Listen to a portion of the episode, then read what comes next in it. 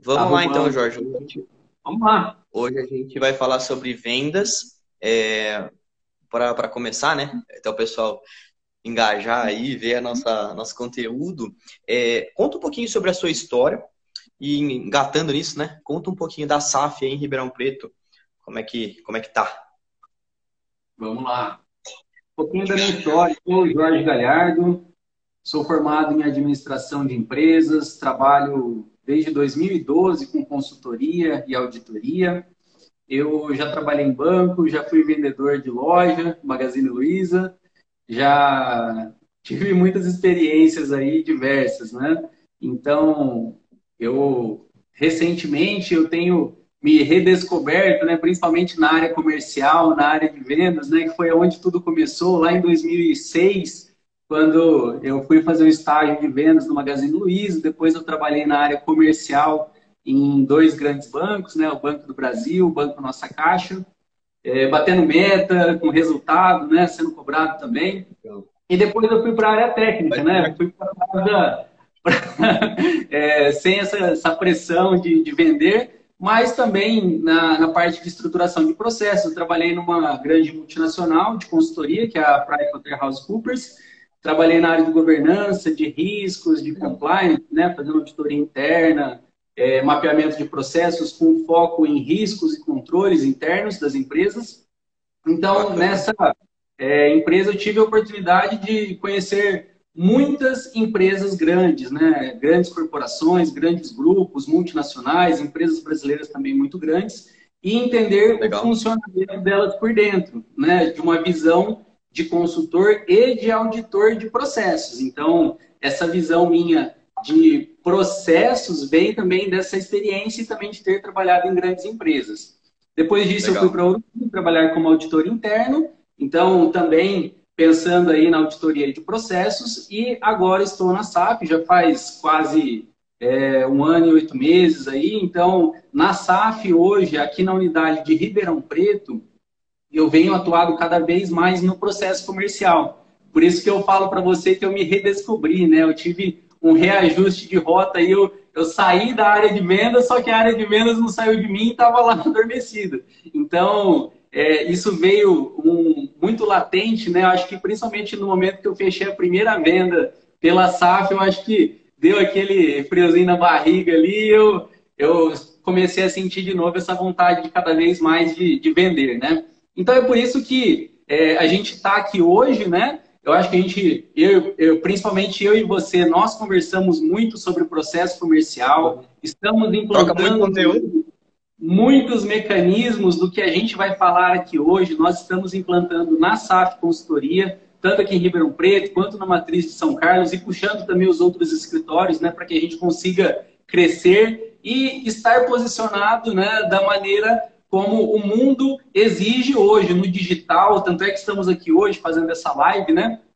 Mas, de qualquer forma, a gente precisa se atualizar sempre.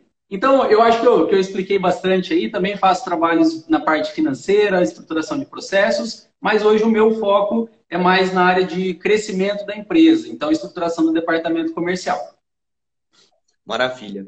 Perfeito. Pessoal, é, a gente já já vai começar aqui a falar sobre, sobre o conteúdo. Então, quem puder, né, a gente sempre lembra, passa o dedo aqui no aviãozinho, manda para o pessoal que faz sentido. A gente vai estar falando sobre vendas, isso é de, de grande interesse, não só para para só para os empresários, né, mas também para quem trabalha com vendas. Então, se você sabe que alguém trabalha em vendas em alguma, em alguma empresa, encaminhe esse conteúdo para ele. É, é, um conteúdo que faz bastante sentido. Quem assiste depois, né, que sempre fica gravado lá na IGTV, a gente sabe que tem um número legal de pessoas que assistem depois. Também compartilhe, é, vai ser um conteúdo bem bacana. E agora, o Safcast também. Quem gosta de ouvir, só ouvir, né, e não também a gente está lá no, no Spotify. É, Jorge, vamos lá. É, Para a gente começar, né? Até a, a... Oi? Esse conteúdo vai ficar disponível no Safcast, então nós estamos também nas plataformas aí de agregadoras de podcast. E é uma coisa que eu adoro, cara. Eu, eu às vezes eu viajo, né? Faço algumas viagens para São Carlos, para Taquara, para cidades aqui da região, e eu coloco ali o podcast, eu vou escutando, né? E sempre é uma maneira de me atualizar e ter acesso aí a conteúdos diferentes numa outra mídia, né? Que é, que é escutar, né? É muito bom. Sim. É, e em vendas, né, já pegando um primeiro gancho aqui, Cat for Closers é o melhor. É da MeTime. Eu acho que você escuta também, você me mandou até um conteúdo da MeTime esses dias. Eu mandei o e... de vendas deles, né? Tá muito é. bom o conteúdo. É, para quem se interessa, para quem gosta de vendas, né?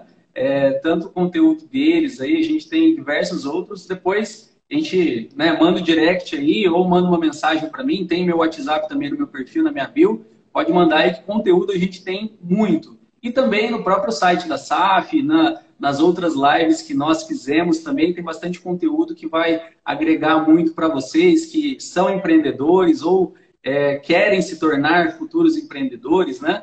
Eu acho que sempre a gente tem um conteúdo para agregar. Ou você também que trabalha em empresa e tem é, a necessidade de se atualizar em relação a, a boas práticas de gestão, a gente tem muito conteúdo rico aí para vocês. Sim, com certeza. Pessoal, então é isso, a gente vai começar agora. É, então, sempre clica aí no coraçãozinho se gostar do que a gente falou, manda para mais pessoas para que esse conteúdo possa fazer sentido aí e ajudar muita gente nesse momento difícil, né? Porque boa parte das coisas que a gente vai falar é para realmente tirar os empresários dessa situação difícil.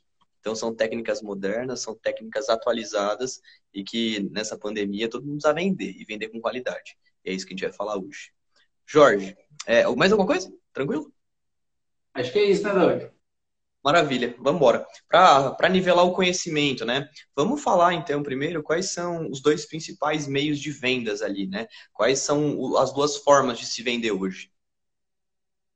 Então, pensando aí no, no processo, né, novo, processo comercial que a gente vem estudando bastante, vem adaptando também para utilizar na SAF e nos nossos clientes, são dois processos, o inbound e o outbound, né? Então, é, a gente vai explicar detalhadamente aí o que, que é cada um deles, mas basicamente, um, você tem ali uma prospecção passiva, né? Você coloca ali conteúdo, deixa à disposição do seu potencial cliente, ele vai interagindo com esse conteúdo e daí você, de alguma forma, tenta converter esse lead, né, esse prospect num cliente. O outro é a prospecção ativa, que é o outbound. Então você por meio de uma definição do seu perfil de cliente ideal, por meio de uma definição de uma lista estruturada de potenciais clientes, de targets, né? Você consegue fazer uma prospecção ativa que pode ser por meio de inside sales, a venda dentro de casa, né, por meio de ligação, por meio de Zoom, Skype, Meet, todas essas ferramentas,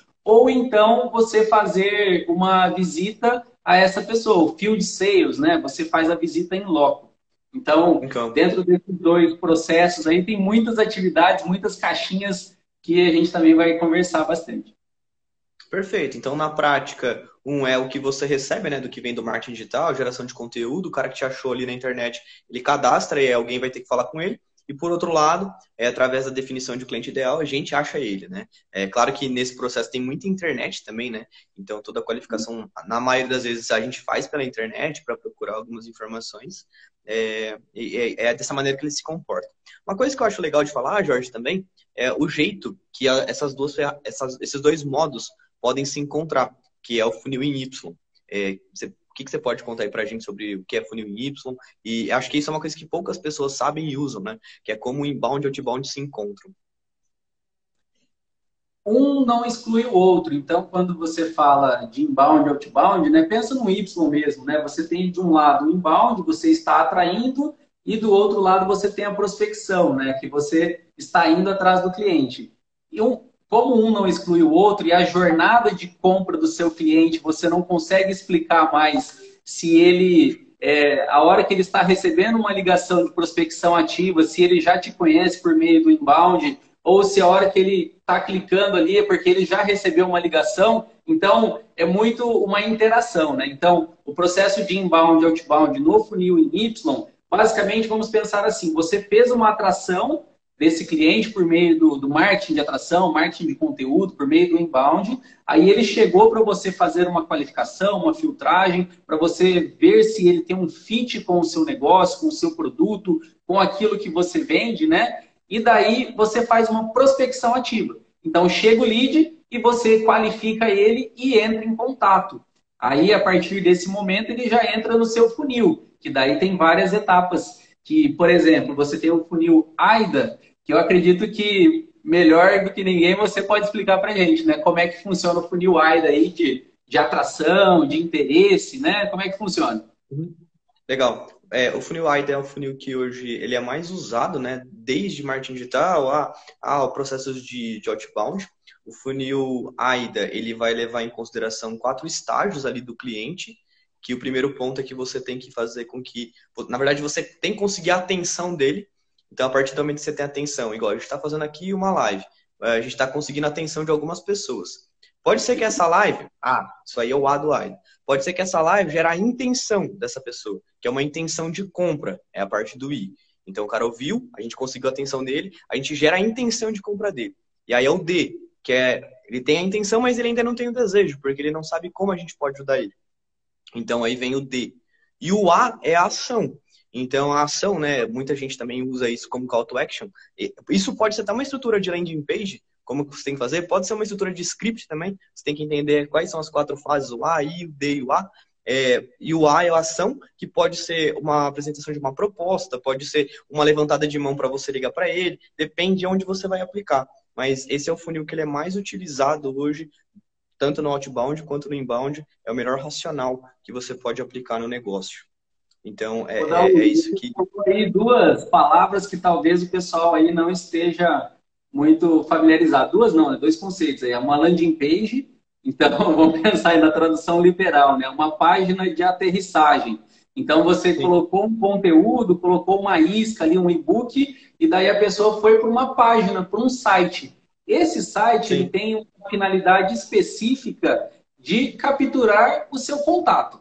Então, sabe quando você está passando aí o feed do Instagram, está vendo os stories, aparece um post patrocinado? Basicamente é isso. Se você clicar, arrastar para cima, você vai para uma página. Essa página ela tem a finalidade exclusiva de capturar as suas informações e depois alguém vai entrar em contato com você, ou por e-mail, ou você uma Deveria É, alguém vai te mandar um direct, né? Então, essa é a principal finalidade da landing page.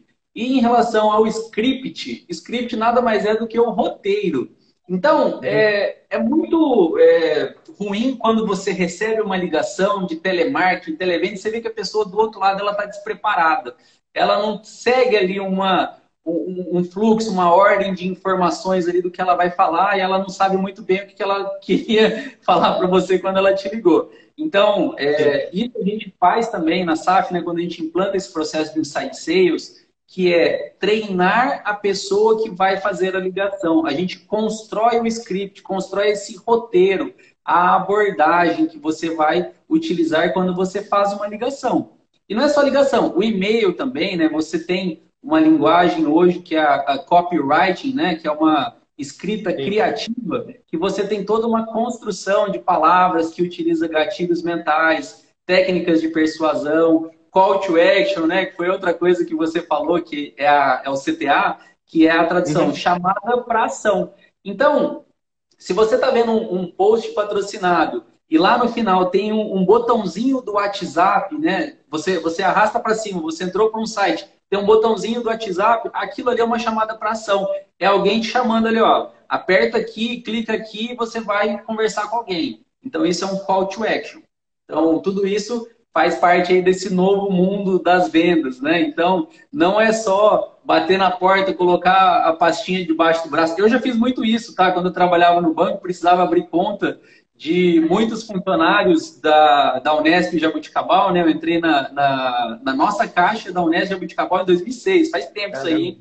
Aí era a transição do Banespa para a nossa caixa. E a gente precisava visitar todos os departamentos. Então, eu colocava a pastinha debaixo do braço e saía visitando, batendo na porta para abrir conta, vender cartão, vender seguro, fazer empréstimo pessoal, tudo. Então, esse tipo de negócio, ele pode ser muito facilitado. Você não precisa é, sair ao escuro. Hoje você tem toda essa estrutura né, de você conseguir saber quem que é o perfil ideal de cliente, quem que é a pessoa certa que você vai bater na porta. Não é simplesmente você pegar uma rua e sair batendo na porta de todo mundo, né? Como era feito antigamente. Perfeito. Só para fechar esse negócio do AIDA aqui, é, o AIDA a gente não usa só na internet, a gente pode usar ele no outbound também, na prospecção ativa. Então, quando a gente tem esse, esse conceito bem definido, quando a gente monta um roteiro de ligação, a gente sabe que a primeira coisa é conseguir a atenção daquele cliente, que é o A. Então, você vai ter que falar alguma coisa que aquele cliente vai parar, pegar o telefone e vai ouvir o que você tem para falar. Porque muitas das vezes a gente liga para a empresa, mas o cara tá lá pagando conta, atendendo o cliente, fazendo uma porrada de coisa, e ele acaba não prestando atenção naquilo que você tem para oferecer. Então, o AIDA, primeiro ponto, atenção, pode ser numa landing page, que a gente já falou que é, mas também na prospecção ativa, é, ele adapta muito bem. E você consegue montar todo o seu racional de prospecção é, só com esse conceito, que é o que a gente usa aqui dentro de casa também.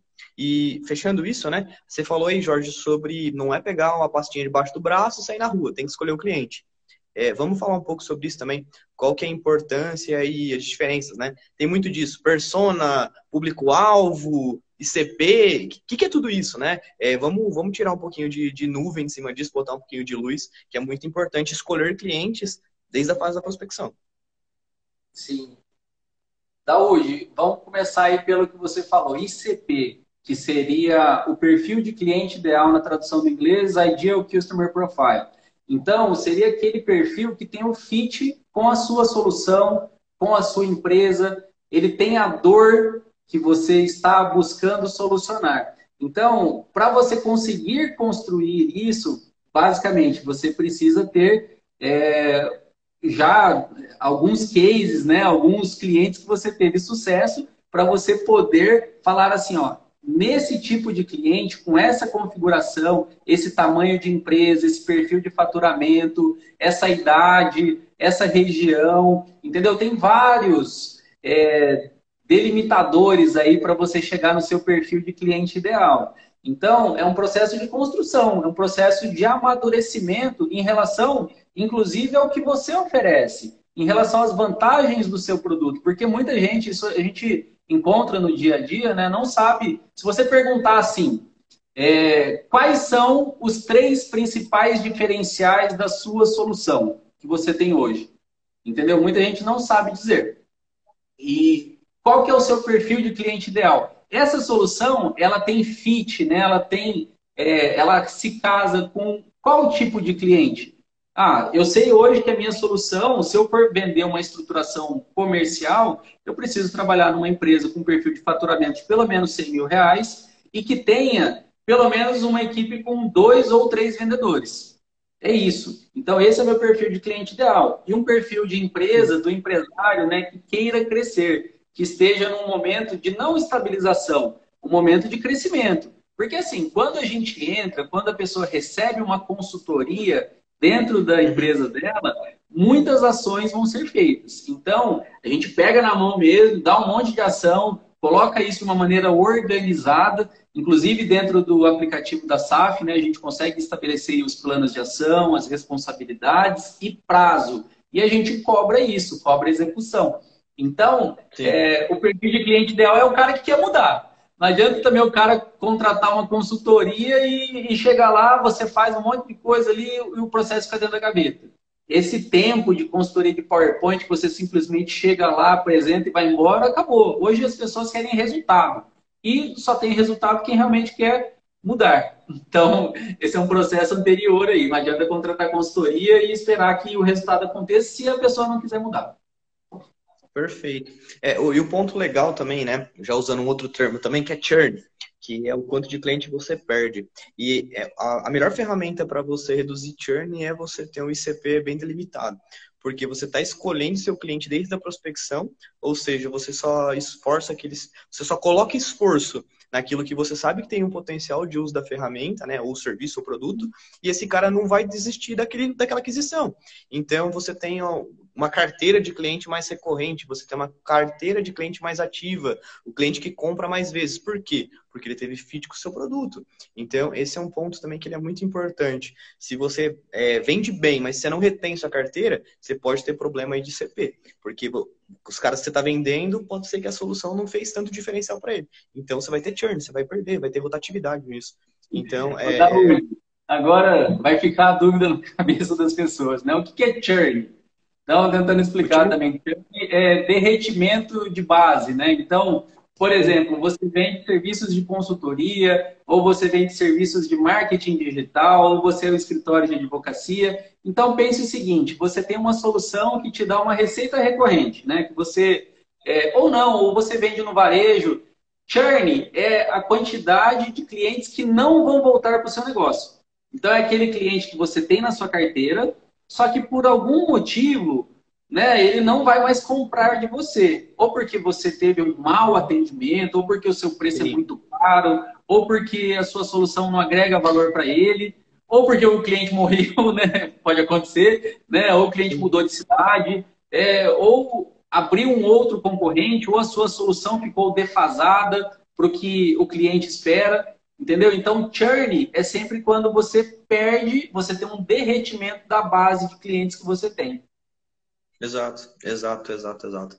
E o problema do churn, né, é porque você teve todo um esforço para trazer esse cara para a base, e aí já é um outro termo legal, né, que é todo cliente você compra ele, então tem é o CAC, que é o Sim. custo de aquisição de cliente. Então, se você tem esse conceito bem definido, você sabe que você pagou para ter aquele cliente seu na base, você não quer perder ele. Então, quando você tem um perfil de cliente é, bem delimitado, bem escolhido, faz com que você não tenha churn. Então, é, parece que é um negócio bobo, né? Mas você consegue ter a sua operação, a sua operação muito melhor controlada com ferramentas simples na hora de prospectar o cliente, né? Na hora de definir quem vai ser aquele cliente. É, esse é um conceito também muito legal. Falando em ferramenta, a principal ferramenta hoje que nós precisamos utilizar no departamento de compras é o CRM, que Vendas. é o sistema de relacionamento né? Sistema de gestão do relacionamento com o cliente, Customer Relationship Management. Né? Infelizmente, ou felizmente, né, todos os termos são em inglês, porque assim, a gente vem. É, essas soluções, startups também foram criadas por americanos, né? Lógico, eles pegaram técnicas que são, inclusive, seculares e adaptaram e criaram modelos escaláveis. Isso vem muito lá do Vale do Silício. A gente tem uma influência muito grande também do Aaron Ross, que era da Salesforce, que criou lá o livro Receita Previsível. Então, tudo isso que a gente está falando de inbound, outbound, desses mecanismos de escalar o processo de vendas, vem muito do Aaron Ross. Então, para quem Sim. tiver interesse também, pode colocar aí, né? Manda um direct que a gente tem aí muito material sobre isso também. Legal. É, a gente falou ali sobre CRM, né, Jorge? É uma puta de uma ferramenta, não tem como pensar em processo comercial sem CRM. É, quer falar um pouquinho mais? Algumas que você recomenda? É, a gente tem até parcerias, né? Então acho que é legal falar também, porque escolher um CRM é um negócio complicado. Então acho que se a gente puder entregar esse conteúdo também já, já é legal. Sim, é, eu acho que não só CRM, eu acho que qualquer solução tecnológica, qualquer sistema, o processo de implantação às vezes ele é estressante, né? Então, é sempre importante você contar com uma solução fácil de usar, que o, o usuário que está ali na frente da, da solução, ele consiga de uma maneira amigável interagir com essa plataforma e que o gestor consiga enxergar também o comportamento da equipe de uma maneira organizada e fácil. E não tem como você estruturar um processo de vendas. Imagine que você tem três, quatro, dez vendedores no caderninho. Isso acabou. E até na planilha de Excel ah, já, já fica complicado, né? Porque se você pensa num departamento de vendas, na estrutura como a gente está falando, de inside sales, né? a venda interna, que o cara vai fazer muita ligação ali. Então você passa uma lista, cara, você tem que fazer 50 ligações por dia. E você vai anotar ali o resultado que você teve com cada uma dessas 50 ligações. Para cada uma dessas 50 ligações, você teve uma interação. Um falou para ligar no outro dia, às 10 horas da manhã, o outro marcou reunião, o outro já avançou, o outro está qualificado, o outro foi descartado. Como é que você organiza isso no Excel, cara? Como é que você organiza isso no papel? Como é que o gestor de vendas consegue é, enxergar a equipe, o que, que eles estão fazendo e medir resultado? É impossível. Não tem como. Então, você precisa necessariamente utilizar uma ferramenta dessa, um software, né? um CRM. E hoje a gente tem algumas parcerias, né? Inclusive, uma da, das maiores parcerias que a gente tem hoje é a Leads to Be, que ela é uma solução completa, ela não é simplesmente um CRM. Ela tem uma etapa anterior, que é a etapa de prospecção e qualificação. Então, na Leads to Be, até se vocês quiserem, pode mandar um direct para mim, manda e-mail, né? Pega meu link aí na bio também, ou da UD. eu posso fazer uma demonstração com vocês que você consegue para qualquer KINAI, né, atividade econômica, você consegue saber qual é o tamanho do mercado. Então, se você quiser, eu, eu tenho um cliente que a gente estava pesquisando aí quantos laticínios tem no Brasil, que ele vende soluções químicas para laticínios. Cara, é, a hora que eu mostrei o mapa para ele de oportunidades, ele ficou doido. Então, esse foi um dos clientes que contrataram essa solução da Leads2B. E depois, a organização do processo, né? Então, quantos desses clientes que você selecionou ali no processo de prospecção que viraram leads esses que ficaram, que, que foram leads, né? Quantos você conseguiu qualificar, que daí você avançou para uma etapa que eles viraram uma oportunidade, aí você fez uma demonstração, você conversou ou você visitou e depois gerou uma venda. Então, como que você organiza a, um indicador de, de, de, taxa de conversão entre uma etapa e outra se não for com o sistema? É humanamente impossível. Né? Então, Exato. quantas interações que você teve com esse cliente até você chegar numa venda?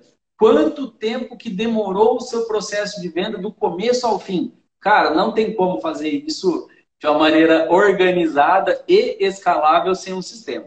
Então, eu acredito que essa é a principal característica de você ter um CRM estruturado, um processo de venda estruturado dessa forma.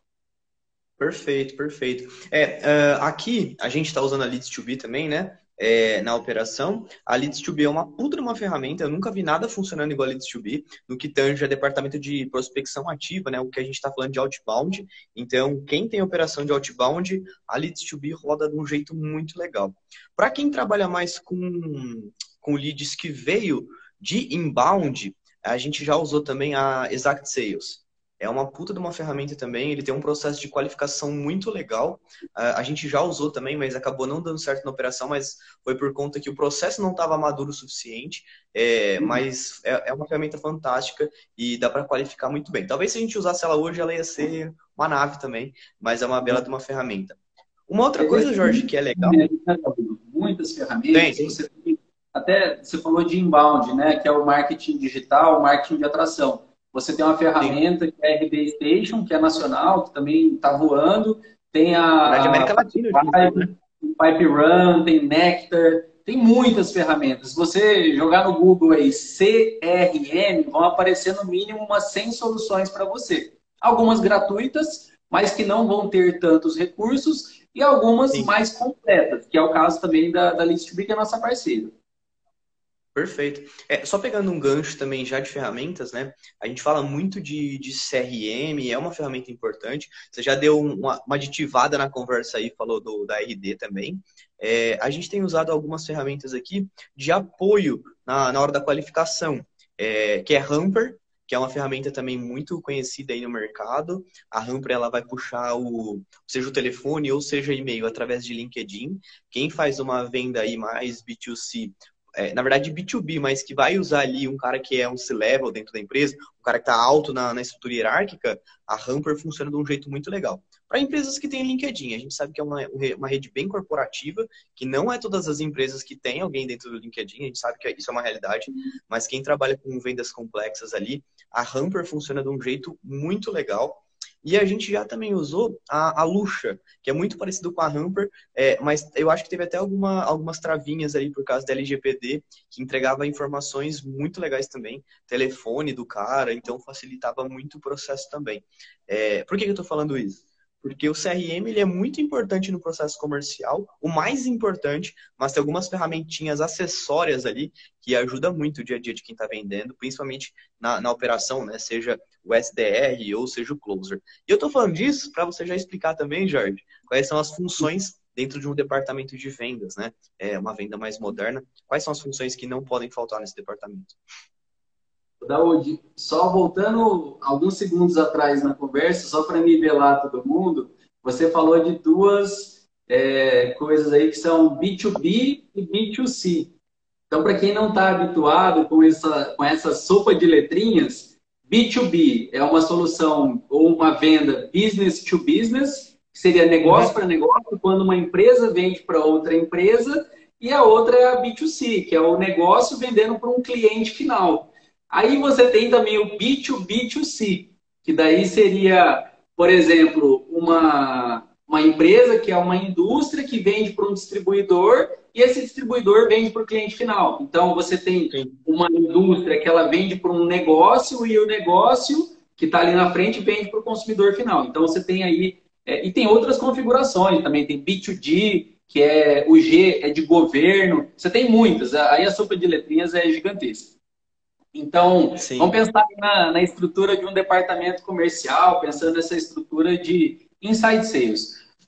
Tem várias, vários nomes, tem MQL, SDR, tem, tem uma sopa de letrinhas. Mas uma estrutura enxuta que funciona, você tem basicamente duas funções, que é o SDR e o Closer. O SDR é o Sales Development Representative, que seria o cara que vai desenvolver a venda. É uma, uma pessoa que está ali é, recebendo o, o, contato do inbound, está qualificando. O que, que é qualificar? Chegou ali o contato, vai ver se o telefone está certo, se o nome está certo, se a empresa está certa, é, vai dar uma pesquisada no Google, né, para saber algumas informações a mais. Então pensa assim, ah, eu sou uma agência de marketing digital, coloquei lá um anúncio pago, chegou um lead, né, chegou uma oportunidade ali, aí eu vou olhar, ah, não tem o telefone, mas tem o e-mail, vou testar o e-mail, está correto? Não está eu vou pegar o nome da empresa, vou jogar no Google, vou atualizar esse telefone. Beleza. Aí a hora que eu tenho essa informação já atualizada e inserida, registrada dentro do CRM, aí que vai ter a atuação do próximo passo, né? Que é o, o closer, que seria o vendedor, é o cara que vai efetivamente ele já é mais qualificado, ele consegue falar todos os aspectos da, da solução que está sendo oferecida, ele vai fazer uma visita em campo ou ele vai ficar no, no inside sales, né, na venda interna, ou por Meet, ou por Zoom, por Skype, por telefone, e vai oferecer a solução completa. A, a figura do SDR, nesse processo de qualificação, ele também pode ter uma, uma ligação de mapeamento que pode ser uma ligação né, para tentar identificar ali o bunch, muitas vezes, né? Que se essa pessoa que está ali do outro lado, esse lead, esse prospect, né? Se ele tem o budget. Então vamos lá, o, o budget, né? Só para a gente tentar. Eu sei que a gente está falando da estrutura do departamento, mas já vamos para um conceito um pouco mais específico.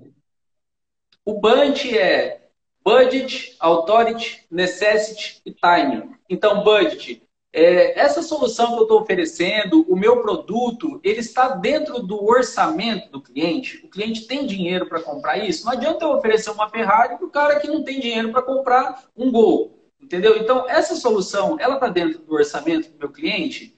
O, o A, Authority, eu estou falando com a pessoa certa? Não adianta também eu pegar, ligar na empresa e falar com, com a telefonista sendo que eu quero falar com o diretor, com o CFO, entendeu? Eu estou falando com a pessoa certa? A pessoa tem autoridade para tomar decisão? Ou eu estou falando apenas com um influenciador? São abordagens diferentes, são roteiros, scripts diferentes que você vai utilizar quando você está falando com o tomador de decisão, que é a pessoa que vai dar a cartada final, está falando com o dono, está falando com o diretor que vai ter o, o alçado de aprovação para contratar a sua solução, ou você está falando com um influenciador? Quando você está falando com um influenciador, você tem que é, trazer a sua solução de uma maneira que ele vai entender o suficiente para falar para o tomador de decisão que aquela é uma boa ideia. Então, é, aí você vai descendo um pouquinho mais. Então, se você já, já sabe que o cara tem dinheiro para comprar a sua solução, você está falando com a pessoa certa, você vai para a necessidade. O cara precisa, você validou a dor, você validou se aquela solução tem fit com ele, né? casa com ele. Ele precisa realmente daquilo, porque não adianta também você vender um negócio e depois da duas semanas, três semanas, um mês, a pessoa pensa bem, puta, não preciso disso aqui não. E pega e devolve, né? Ou cancela o contrato. Entendeu? Então, a pessoa tem necessidade. E o T é o final ali. Então, você já validou as três coisas, ou isso pode ser feito de uma maneira iterativa, né? Você vai. É um ciclo sem fim. Não, não, então, não necessariamente você segue essa ordem, né? Não precisa seguir essa ordem, né? Você vai, você vai seguindo a conversa do, do jeito que você quiser, desde que você crie ali uma, uma sequência lógica para conversar e extrair essas informações e preferencialmente tem um formulário estruturado para anotar essas informações. Aí você vai no T, que é o time. Será que está no momento certo de compra, né? Ou será que o, cara tem tudo, tem as condições perfeitas ali, Só que semana passada ele já contratou essa solução. Isso acontece. Eu cheguei no tempo errado. Eu validei meu ICP, o cara é o meu perfil de cliente ideal, ele tem dinheiro para comprar essa solução, só que ele já comprou, eu cheguei atrasado.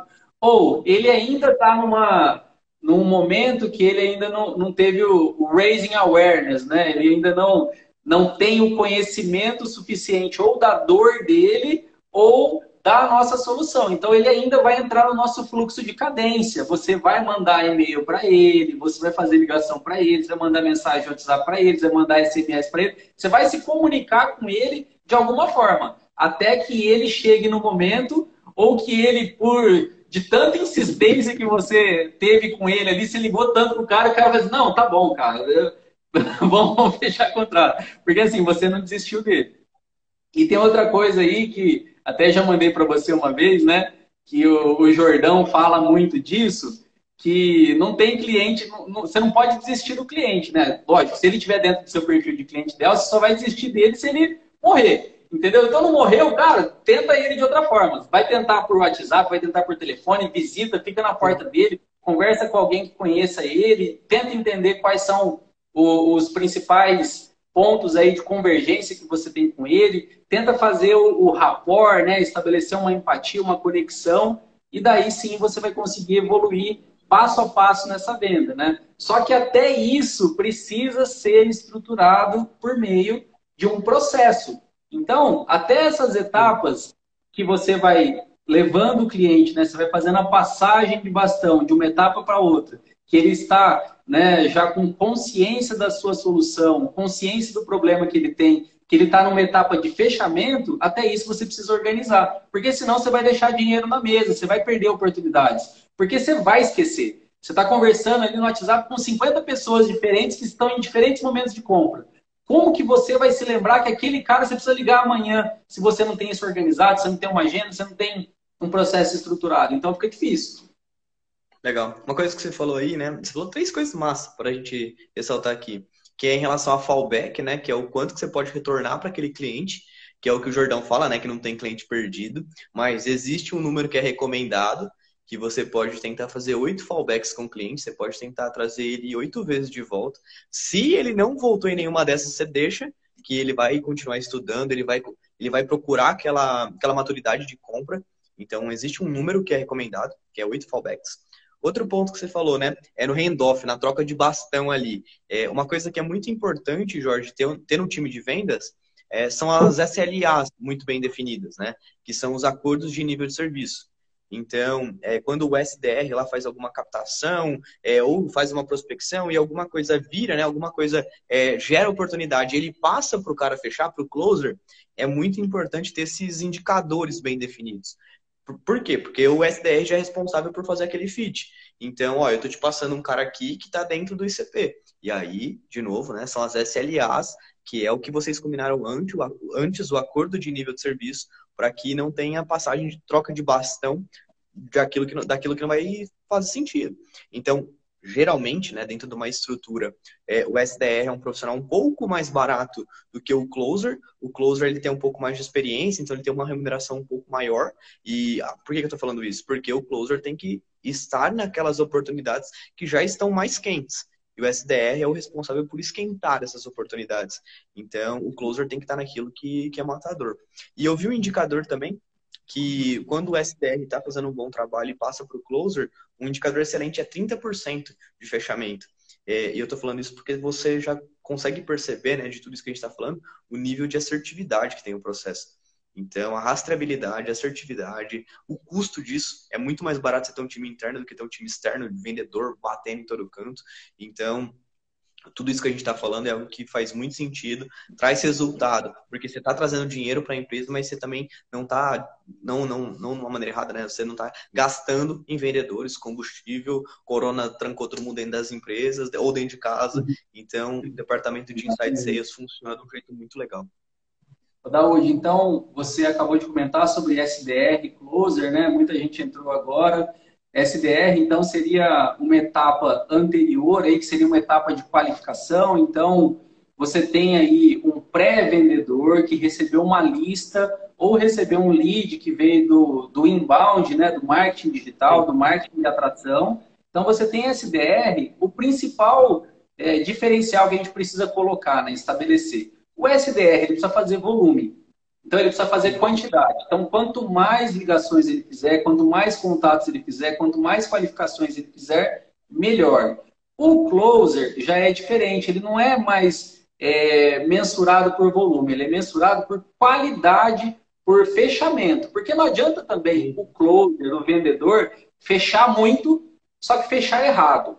Né? Porque você tem muito vendedor que, para bater meta, oferece a Disneylândia e entrega ali o Parque da Mônica, né? Aqui em Ribeirão a gente fala que entrega o burilão. Então não adianta. Eu já estava esperando ouvir o burilão, já, por isso que eu já dei risada antes. eu já estava esperando você falar o burilão já. É, aqui em Ribeirão a gente fala burilão, mas é. vamos, promete a Disneyland e entrega o Hop Harry, né? Para que todo mundo entenda. Então não adianta o vendedor, o closer, ele não deve ser mensurado de forma alguma por volume. Ele deve ser mensurado sim, sim por qualidade, né? Por atingir aquele perfil de cliente ideal que você quer. Porque você sabe que vai ter churn, vai ter derretimento de base, né? É normal. Aquela pessoa é que você colocou para dentro, aquele cliente que não está dentro do que você precisa ali, não, não tem o fit né, com a sua solução, ele vai embora. E você perdeu tempo. Você perdeu tempo, você perdeu recurso, você podia estar oferecendo o seu serviço, o seu tempo para outra pessoa que poderia te dar mais resultados. Por quê? A gente tem também o, o funil ampulheta, né? Que eu queria que você explicasse muito bem, que o cliente satisfeito ele vai te indicar. Então você teve lá o funil AIDA, que tem lá atração, né, identificação, aí você vai descendo até chegar no momento que ele virou o seu cliente. Ele virou o seu cliente, se ele gostar da sua solução e se ele é seu perfil de cliente ideal, principalmente, ele vai te indicar para outras pessoas. Então, por exemplo, a SAF é o perfil de cliente ideal da Leads2B. Tanto é que a gente indica eles para muita gente. Então, a gente tem também muitos clientes nossos que nos indicam para outros clientes que é, ou são parecidos, ou, so, ou são do mesmo mercado, ou têm as mesmas dores, ou precisam daquelas soluções que nós oferecemos especialmente aí de marketing, de, de estruturação do departamento comercial, de marketing, de finanças, de pessoas e de processos, que são basicamente as nossas quatro soluções principais dentro do Empresa Saudável e também a formatação de franquia do Business Plus. E lógico, a gente tem um universo de soluções aí de implantação de RP, de LGPD, de governança tributária, de sucessão familiar aí, também com o Celso. Então tem muita coisa que a gente oferece. Só que é o que a gente estava falando. Então, voltando um pouco atrás, o SDR ele vai focar em volume, então ele precisa uhum. qualificar quanto mais leads, quanto mais prospects ele qualificar, quanto mais ligações ele fizer, melhor. E ele tem que passar o bastão para o closer. E o closer, quanto melhor a qualidade dos clientes que ele conseguir fechar, dos fechamentos de venda que ele fizer, melhor. Entendeu? Então, são dois conceitos aí que a gente precisa é, sempre insistir, né?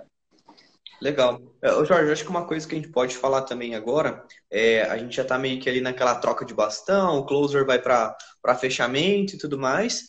É, e são dois pontos aqui que eu quero puxar. Um é em relação a metas, que aí a gente já discute sobre isso. E o segundo ponto é sobre follow-up.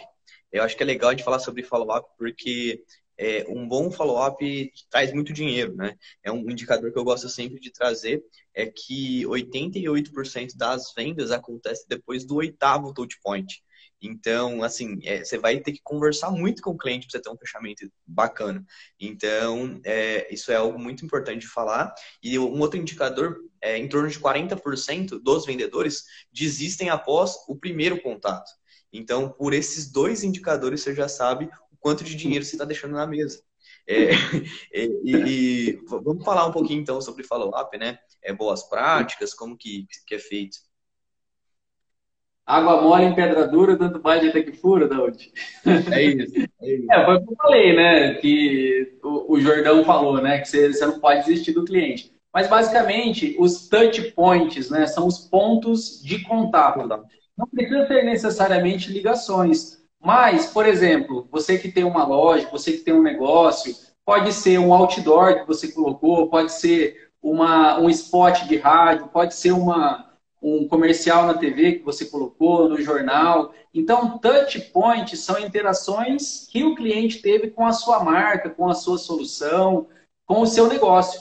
Então, se você quer vender para o cliente, então é o que o Daúde falou. Ele demora, ele tem uma jornada de compra, ele tem um tempo ali para maturar na cabeça dele que ele precisa, ele tem aquela dor, ele tem aquela necessidade e que a sua solução é a melhor solução para aquilo que ele precisa.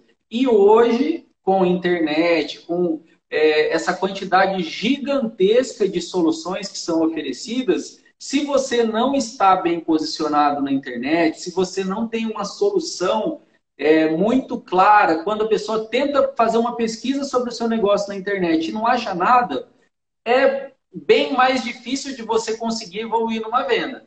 Lógico, se é uma, uma necessidade que a pessoa tem ali urgente e só encontra você, ele vai comprar. Só que assim, a, a chance de você fidelizar e você continuar, né, você ter o LTV aí, o lifetime value né, desse cliente, a, a, você conseguir continuar vendendo para esse cliente é menor.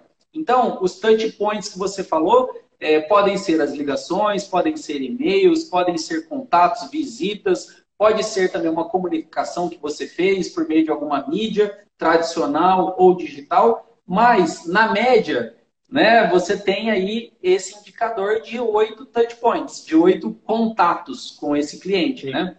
É, então, só, só, só repetindo aí, Jorge. Só repetindo aí, é, 88% das vendas acontecem até o oitavo, depois do oitavo touch point. Ou seja, 88% das vendas acontecem depois do oitavo contato. Então tem muito dinheiro aqui na mesa. E o outro indicador que eu falei é 40% dos vendedores desistem no primeiro contato. É, liguei para o cliente, o cliente falou, não, tá bom, desculpa, não enche mais o saco e desligou. Então, é, é muito importante e não vai falar... follow-up, é outra coisa que você tinha falado. Exatamente. Follow-up, então, para nivelar também, né, que a gente está falando muito termo em inglês. Follow-up nada mais é do que o acompanhamento. É você Sim. seguir né, aquele, aquela anotação que você fez. Então, daqui um mês eu vou ligar. Então, você precisa se organizar isso num sistema, num software de CRM, né? Ou se o seu negócio é pequeno, aí também a gente não, não quer também trazer muita complexidade. Cabe também você entender o tamanho do seu negócio e a solução que você precisa. Mas, normalmente, se você tem um negócio já de médio para grande, você precisa sim estar organizado por meio de um, de um CRM. Então, é o que a gente vem sim. falando desde o início da live. Então, se você se organiza, você precisa fazer esse follow-up para ter mais pontos de contato com o seu cliente. E já que 88% das vendas acontecem depois da oitava interação que você tem com o cliente, ou que o cliente tem com a sua marca, né, por meio de algum anúncio, alguma mídia, ou até um post patrocinado no Instagram, Facebook, Google Ads, então você precisa sim insistir, você precisa continuar, você precisa fazer o follow-up, você não pode deixar, que nem você falou, deixar o dinheiro na mesa. Então, eu acho que é basicamente isso que a gente precisa extrair dessa informação, desse indicador. Se o vendedor está desistindo na primeira tentativa, é porque possivelmente esse processo comercial não está estruturado da maneira adequada. Então, se esse processo comercial não está estruturado da maneira adequada, nós da SAF Consultoria, nós temos uma solução completa de estruturação de departamento comercial. Então, se você é empresário, tem interesse numa solução completa de estruturação de departamento comercial, pode entrar em contato com a gente. Vocês perceberam que fazer esse é o Então a gente está aqui numa live no, no SAFcast também, para quem está ouvindo aí no nosso podcast da SAF. Então eu acabei de fazer um call to action. Dei um exemplo clássico do que, que é isso. Então você fez aí um marketing de atração, a gente está disponibilizando Sim. esse conteúdo gratuitamente por meio da internet e nós estamos levando você, caso você tenha o interesse, a tomar uma ação, que é entrar em contato com a gente, ou mandar um e-mail, ou começar a interagir com o nosso site, com o nosso Instagram, entendeu? Seguir a gente, segue a gente também, porque a gente consegue distribuir esse conteúdo para mais pessoas. Então é basicamente isso. Legal. Vamos lá, da hoje. É, uma, coisa, uma coisa que eu gosto bastante dentro de follow-up é, um frameworkzinho que eu aprendi, que é um eixo né, de frequência e constância. E mais ou menos isso, né? Que toda vez que você for entrar em contato com o cliente, você deve respeitar uma constância, porque isso pega bem para o cliente. Então, o que é constância? Ah, se eu vou ligar para ele a cada semana, você liga para ele toda semana. Eu vou ligar a cada 15 dias? É a cada 15 dias. Você não deixa essa frequência cair. Essa, essa frequência cair, isso. E quando você for fazer um contato com ele, é relevância, relevância e frequência. É, errei na, na, palavra aqui. E toda vez que você for fazer o contato, você aumenta a sua relevância com ele. O que, que aumentar a relevância? É você mostrar para ele que você é a pessoa certa para resolver aquela dor. É, e, e, onde isso vai chegar, né? Quando você for fazer um follow-up, não é um follow-up de, ah, e aí vamos agendar, e aí vamos fechar, e aí posso mudar o contrato. Isso é um follow-up muito raso. Você não mostra a sua relevância. Então, toda vez que você fazer essa constância, né, contatos frequentes para ele, você aumenta o seu nível ali de falar para ele, ó, oh, eu sou a pessoa certa para você. Então, você aumenta a sua relevância para aquele cliente. E como se faz isso? Acho que o Jorge caiu. Jorge, quando você volta, eu explico isso aí. Qualquer coisa, você mandar mensagem aqui que eu já te coloco. Aí, voltou. voltou. É, foi, foi como novela da Globo, né? Dar aquele corte ali no momento chave, né? Como que se faz isso? Fala pra gente, Daúde, como que você aumenta a relevância? É Poucas pessoas vão entender, mas foi igual o sábado, né? O Celso é especialista, hein? o, o Pablo Marçal faz muito isso também, né? Faz, mas agora não foi intenção, não, agora foi coincidência. Mas você faz isso. Até perdi o fio da meada. Mas você vai fazendo isso mostrando que você é a pessoa ideal para ele. E, e a ideia é que quando você conversa com esse cliente, você não tem que falar para ele, voltando no ponto, né? Ah, vamos fechar, vamos fechar, vamos fechar. Então é você ter uma abordagem que vai mostrar que você é uma pessoa que vai resolver o problema. Então, como faz isso? Se o Jorge está atendendo algumas empresas, estruturando o processo de insight sales, quando ele for retornar para aquele cliente, ele pode contar o processo de insight sales que ele está fazendo numa outra empresa. Ele está reafirmando a relevância que ele tem. Se o Jorge está atendendo um cliente e está prospectando outro de um mesmo segmento, ele fala que foi e foi numa outra empresa do mesmo segmento e atingiu esse resultado. Então, na prática, né, é contando histórias, contando aquilo que você fez. É, então, é, é, assim que você faz com que a sua abordagem seja melhor e você aumente seu nível de relevância lá dentro do cliente. Tem uma pergunta ali da Taimara aqui em cima, né? Acho que você correu aí também para ver, que é qual a maior dica para quem quer prospectar e não pode investir? Eu acho que a maior dica é que você não precisa de dinheiro para fazer isso, né? Se você tem, se você está com hora disponível lá, é só você ir lá no Google, procurar o seu segmento de atuação, passar a mão no telefone, claro que criar uma boa abordagem e começar. Então, o ponto positivo é que para estruturar um departamento de inside sales não é caro. Não é caro, é diferente de você implantar outros departamentos, né?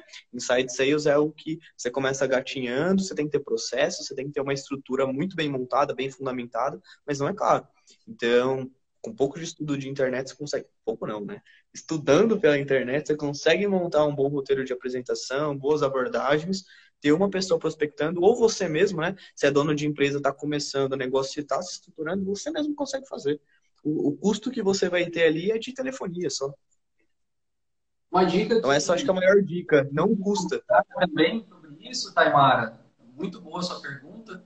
É, é, é, reforçando aí o que o Daúde falou, né? Você não precisa gastar muito. Você pode, além de ligar para a pessoa, ter essa, essa disposição aí para fazer ligações, você pode também mandar o WhatsApp, você pode mandar um e-mail. Então, qual que é a principal abordagem? Né? Aquela abordagem, já que você não tem dinheiro, uma abordagem que não te traga custos. Você gravar uma live, qual que é o custo que você vai ter de gravar uma live?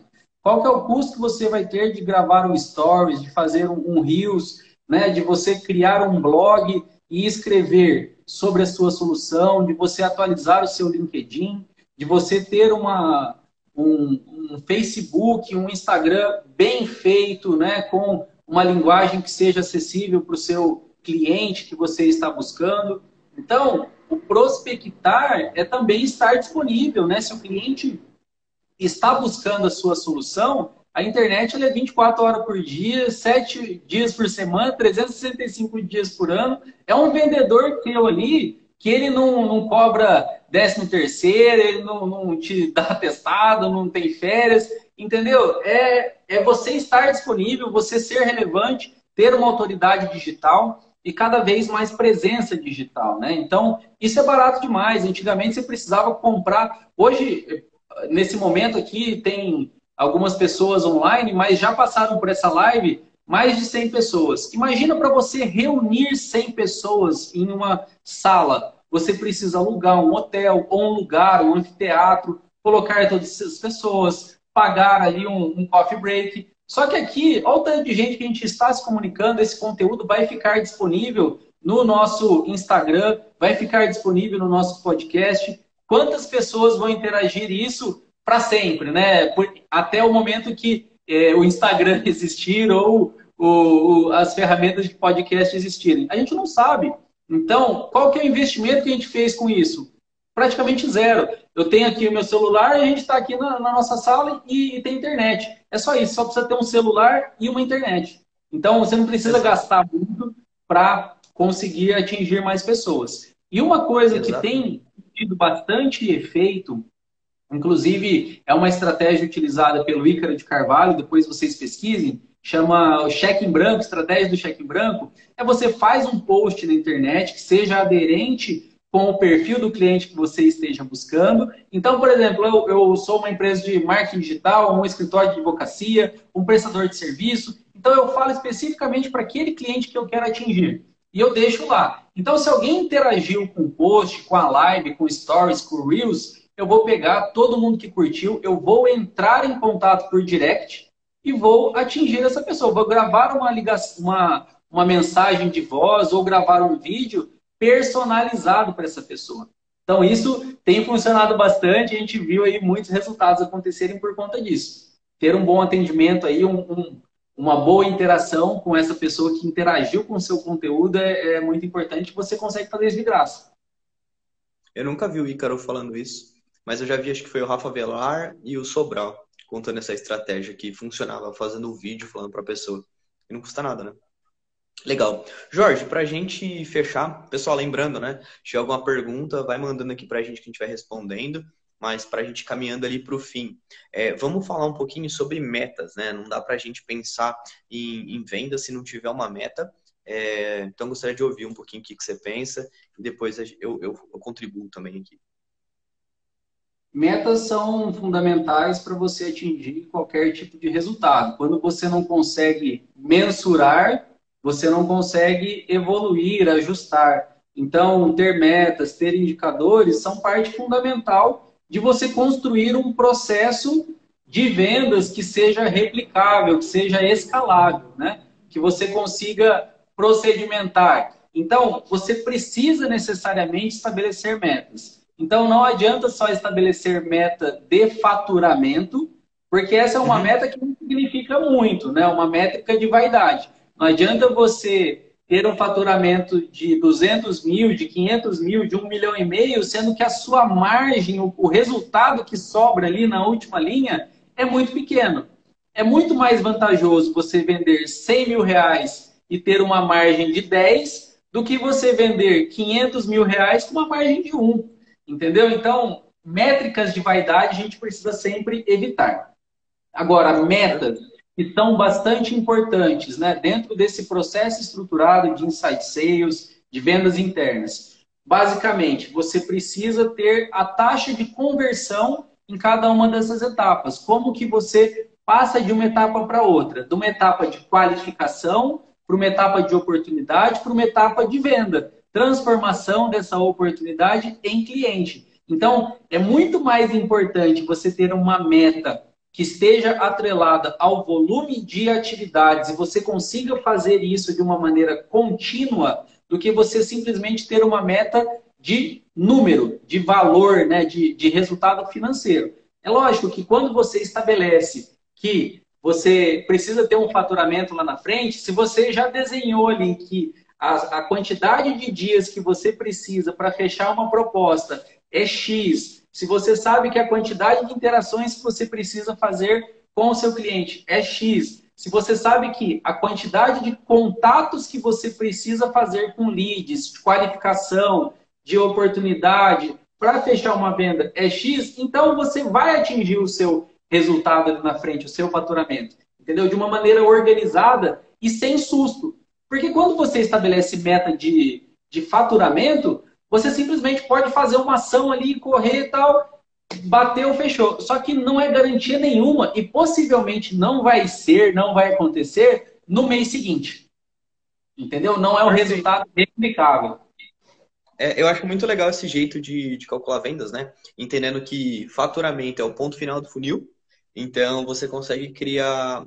Não acho que é uma meta, eu acho que é muito mais um direcionador, um indicador para mostrar a rotina que aquela pessoa tem que fazer.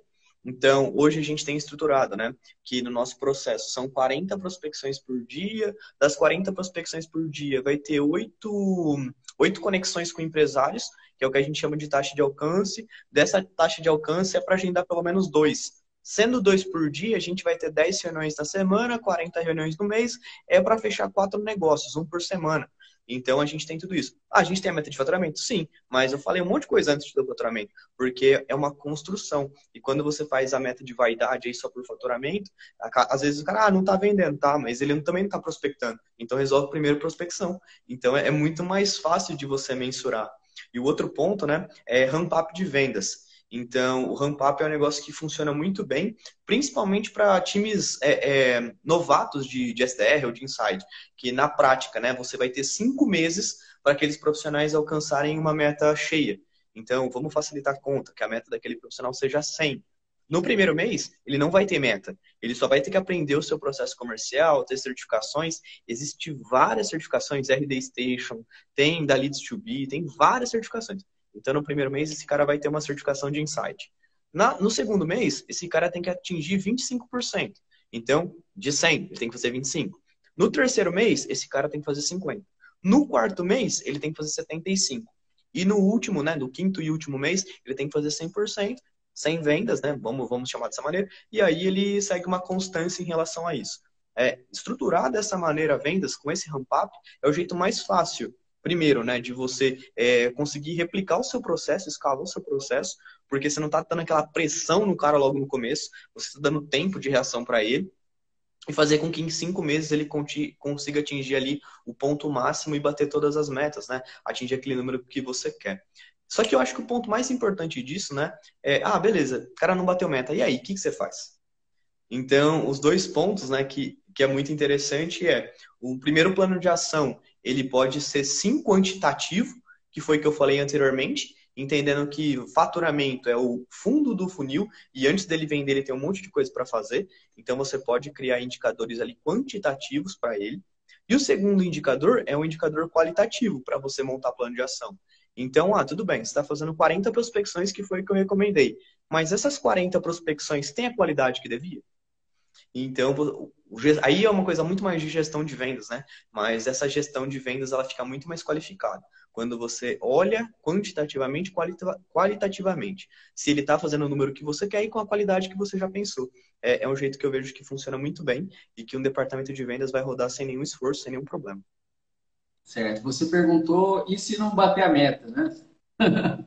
Saúde, isso tem alguns motivos para ele não ter batido a meta. Né? Então, você pode partir desde o processo de admissão. Será que eu escolhi o perfil de pessoa ideal para aquela vaga? Né? Então, para você ter um processo de vendas estruturado, o primeiro passo é quem você está contratando para aquela posição.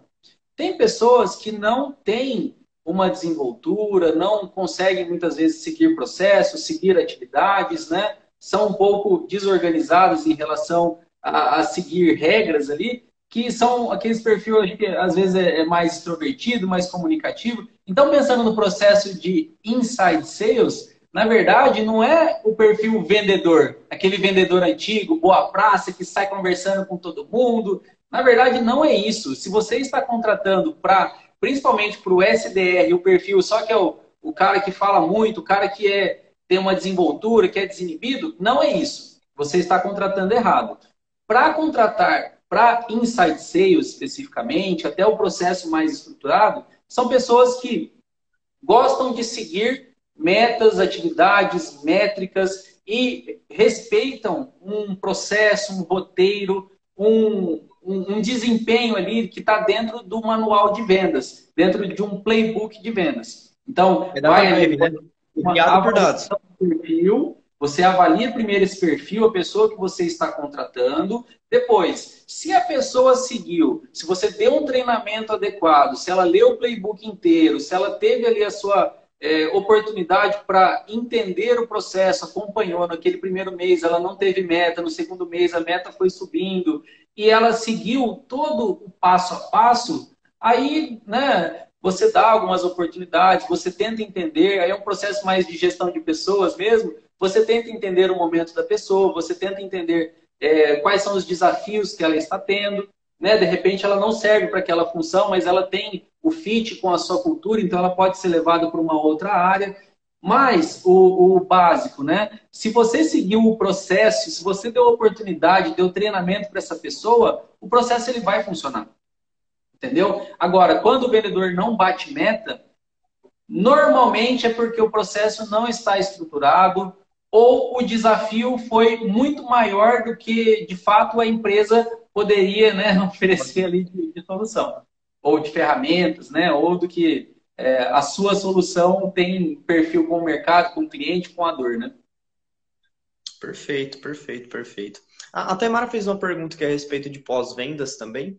É, eu não manjo muito de pós-venda, né? Não é uma área tão que eu atuo tanto, mas eu vejo que o melhor jeito de você atender o cliente depois do fechamento é com um customer success estruturado, que é algo que também a gente tem feito, que a gente tem, tem know-how, mas não é um pós-venda propriamente dito, né?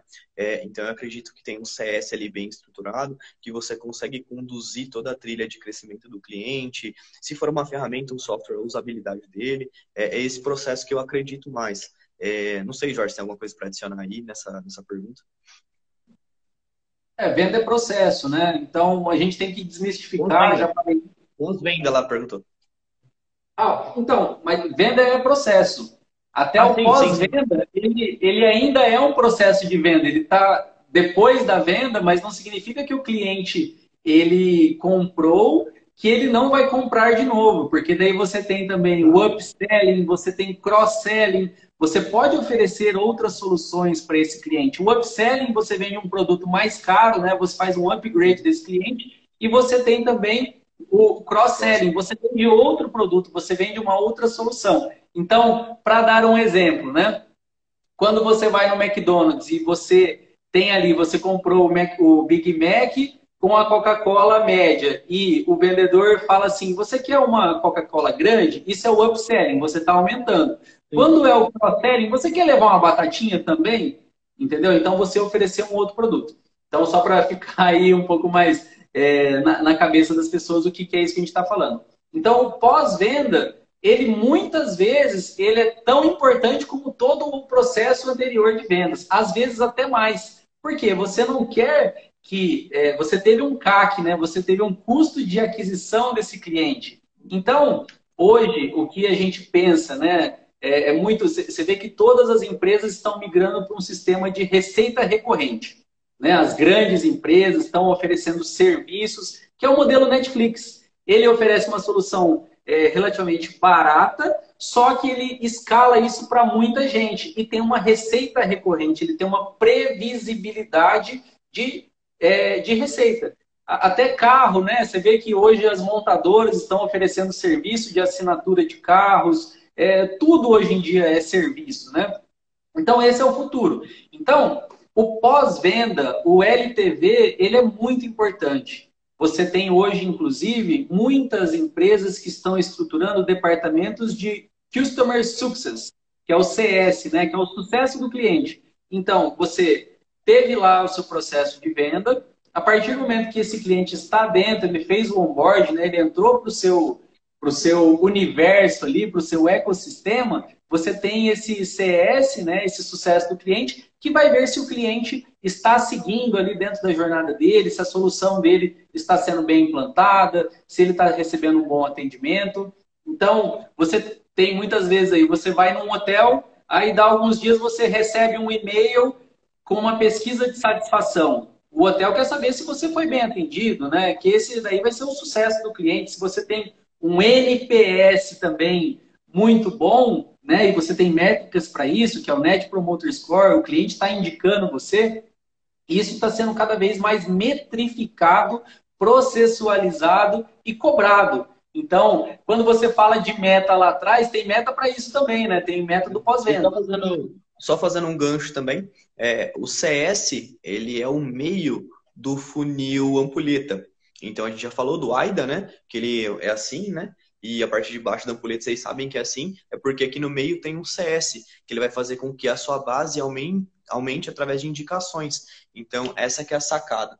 A Catarina fez uma pergunta aqui pra gente.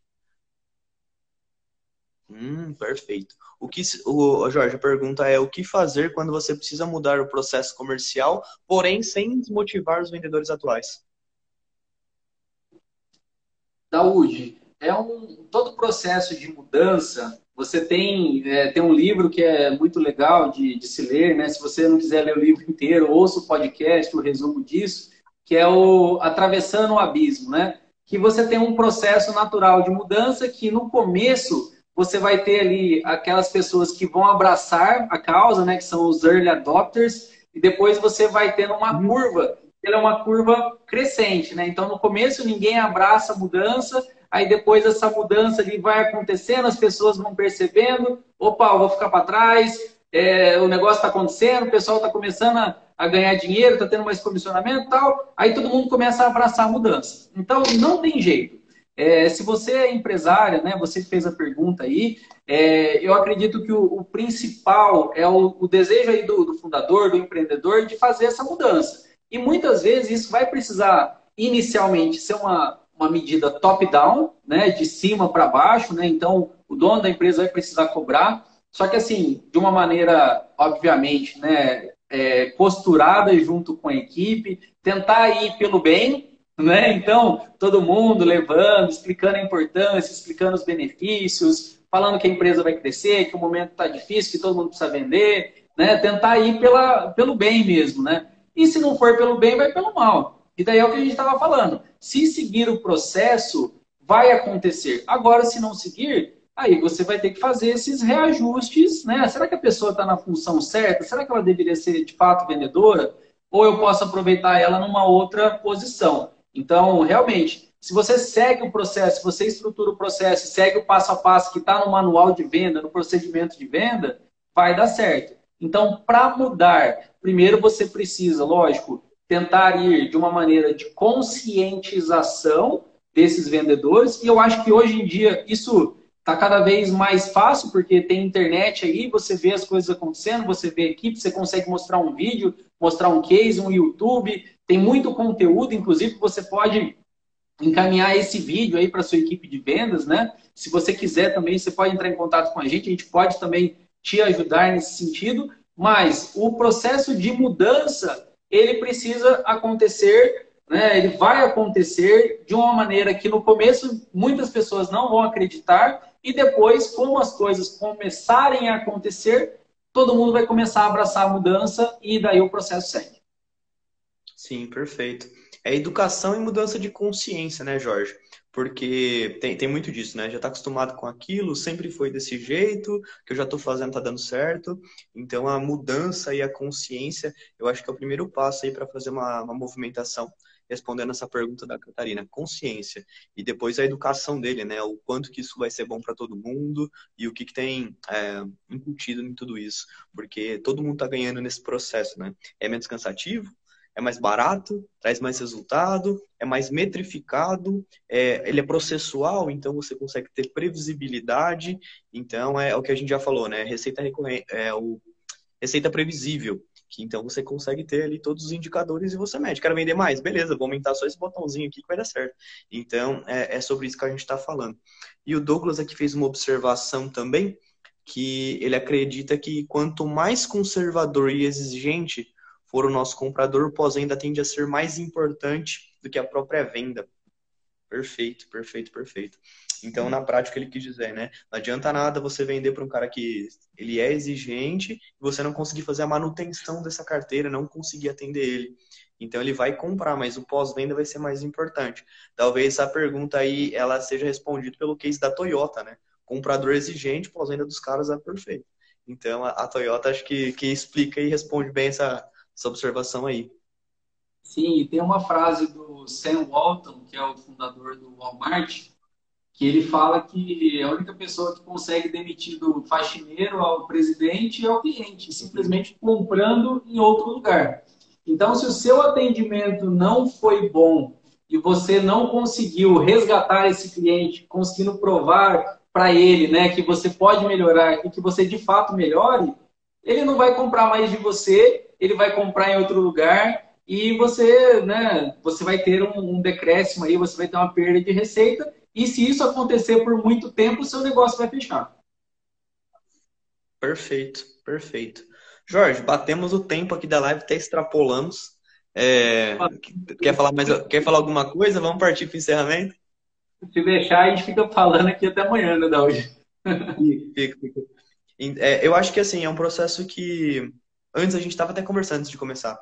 Se deixar é, falar sobre vendas, vai umas 5, 6 lives aqui fácil. É, os processos hoje mudam muito, de uma maneira muito rápida as coisas se modernizam também de uma maneira muito rápida, como tudo, né? E vendas está passando por essa transição. É, a gente tem muito essa competência, né, Jorge, de implantar nas empresas, departamento de inside sales. A gente não falou do monte de coisa aqui, né, mas deixar tudo muito bem estruturado, fluxo de cadência. Então dá para fazer muita coisa. A SAF é uma empresa que tem experiência, tem competência para fazer isso. É, até mandar um abraço para o Jânio, né, que ele é o cara que pode nos ajudar ali com o inbound. Valeu, Jânio, pela, pela atenção Marketing aí. Digital, tem a solução aqui da Fiusa, aqui de Ribeirão Preto. Então, a gente está falando aí de inbound e outbound. O inbound é o marketing de atração, é o marketing digital, é você construir uma boa estratégia de tráfego, né? tanto orgânico quanto pago, você estar bem posicionado na internet. E o outbound é a prospecção ativa. Então, para a prospecção ativa, nós temos a SAF Consultoria, a gente estrutura esse processo para você, contamos também com a solução da Leads2B, que é uma parceira estratégica nossa, e no inbound temos a Fiusa, né, que pode auxiliar vocês aí também nesse processo de marketing digital. Perfeito. É, mais um ponto, Jorge. Vamos, vamos encerrar?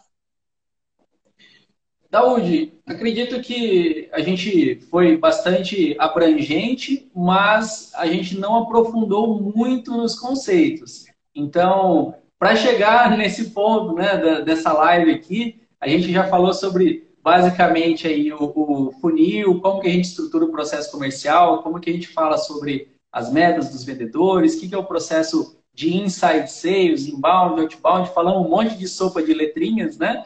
E tudo que está dentro aí, muito do que a gente utiliza é da metodologia do Aaron Ross, do Receita Previsível, que ele foi responsável por, por subir a receita da Salesforce, né, e fazer um fluxo constante de vendas de serviço.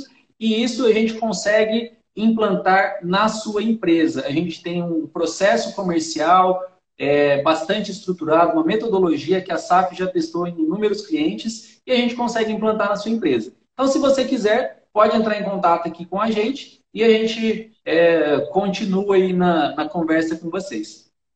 Eu acho que o maior gancho disso tudo, né, Jorge, é mais do que implantar em empresas, a gente vive desse processo também. Então, Exatamente. não é aquele consultor, não é aquele consultor, ah, eu beleza, eu já implantei. Não, a gente vive disso. O nosso negócio ele cresce com base nisso. Então a gente sabe na prática o que é implantar um processo de insight sales, as dificuldades, a cultura de growth hacking, né? Que é beleza, não está dando certo aquele processo, vamos mudar rápido, vamos escalar esse processo.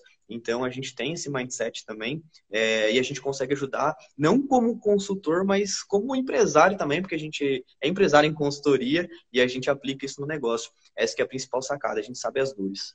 É, Jorge, agradeço demais a, a parceria aí. A gente tem, tem uma troca bem, bem legal, troca conteúdo aí sempre. E foi legal fazer essa live. Sempre falo, né? Eu entro aqui para me divertir, aprender. E hoje não foi diferente. É, a live vai ficar gravada. Então, se alguém está pegando agora o conteúdo e não pegou desde o começo, já vai lá no nosso perfil que vai estar tá no IGTV. É, provavelmente amanhã já está no Spotify também. Quem está ouvindo no Spotify encaminha, quem está vendo no IGTV encaminha para o pessoal, porque essa metodologia pode mudar o rumo de várias empresas. Quem está passando por dificuldade de vendas, quem não está tendo ali uma receita interessante, esse processo pode mudar a empresa do nosso, do nosso cliente ou do seu parceiro que você indicar o vídeo, beleza? Jorge, brigadão. Obrigado, Daúde. Obrigado para quem ficou aí até o final. Muitas pessoas aí da SAF também, amigos e nossos parceiros. Muito obrigado a todos. Fechado. Valeu, pessoal. Boa noite. Até quinta-feira que vem, às 19 Quinta-feira, toda quinta-feira, conteúdo aqui na, no perfil da SAF e também no SAFcast. Amanhã já está disponível? Sextas. Às sextas. Sextas-feiras no SAFcast. Você pode encontrar aí no Spotify e todos os agregadores de podcast. Ô, Natanael, só respondendo sua última pergunta aqui, é receita previsível. Beleza? Depois eu te passo ele, Jorge também tem. Valeu, abração. Obrigado, pessoal. Até mais.